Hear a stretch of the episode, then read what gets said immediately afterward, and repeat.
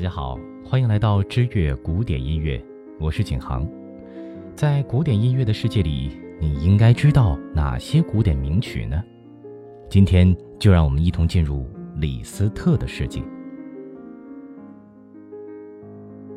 如今的器乐皇帝无疑是钢琴，不过现在钢琴的历史并不久远，以至于莫扎特笔下的键盘音乐，严格意义上讲是写给大键琴。而不是如今我们熟悉的钢琴的。在短短的两百多年钢琴历史中，琴技排名第一的无疑是李斯特。就如同论拉小提琴谁最好，琴魔帕格尼尼若说自己排第二，没人敢自称折桂一样。李斯特绝对有这样的自信。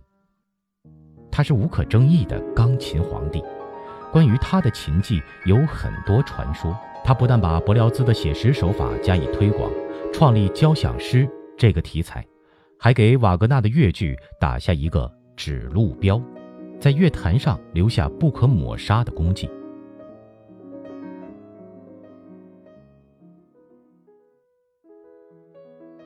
李斯特，一八一一年生于匈牙利的雷汀，临近匈牙利与奥国的边境。他比舒曼、肖邦小一岁。看来，任何领域的大师也都是事先商量好，成群结队的来到人间的。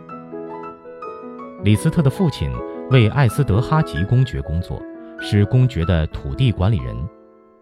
李斯特六岁开始学琴，一开始就展现出自己的天赋。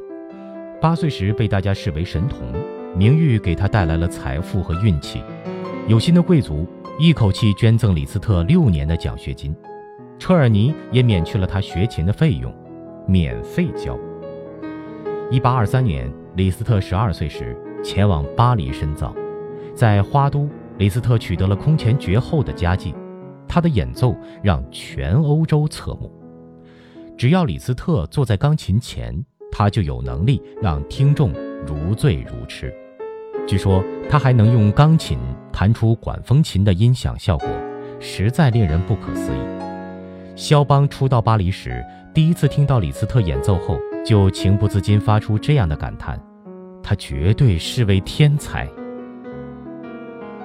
李斯特携如此超能力的琴技，在巴黎社交界大放异彩。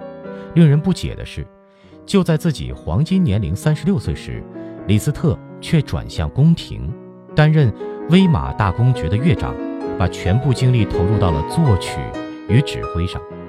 此后，《匈牙利狂想曲第二号》在一八四七年创作的，《交响诗前奏曲》一八四六年相继出炉，成为此时的名作。接着，他完成了交响诗《塔梭》一八四九年，《山上听闻》一八五零年，歌曲《爱之梦》一八五零年，钢琴作品三首演奏会用练习曲《悲伤、轻快、叹息》一八四八年。超技练习曲包括《马采巴与鬼火》等二十五首，1850年；帕格尼尼大练习曲，1850年等。虽然李斯特与肖邦同处一时代，也均为浪漫派，但二人的音乐性格却完全不同。不论钢琴音乐还是弦乐，肖邦的浪漫是那么的主观与个性化。而李斯特却以客观写实的手法诠释浪漫派音乐。换言之，李斯特把柏辽兹的固定观念、写实性音乐进行了更深一层的研究。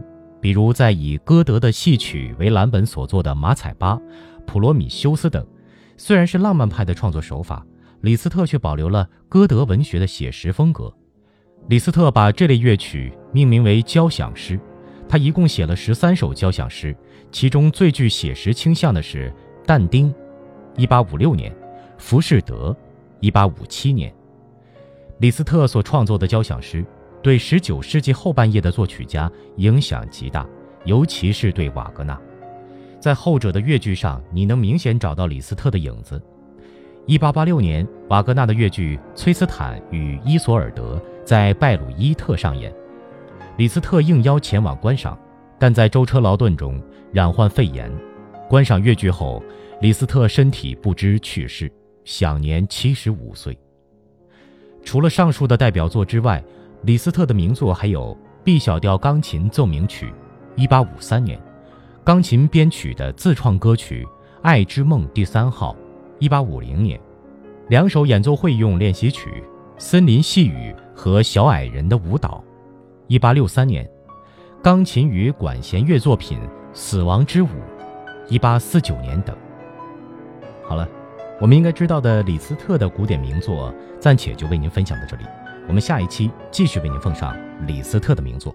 更多图文信息尽在微信公众账号或新浪加微认证的官方微博“知乐古典音乐”。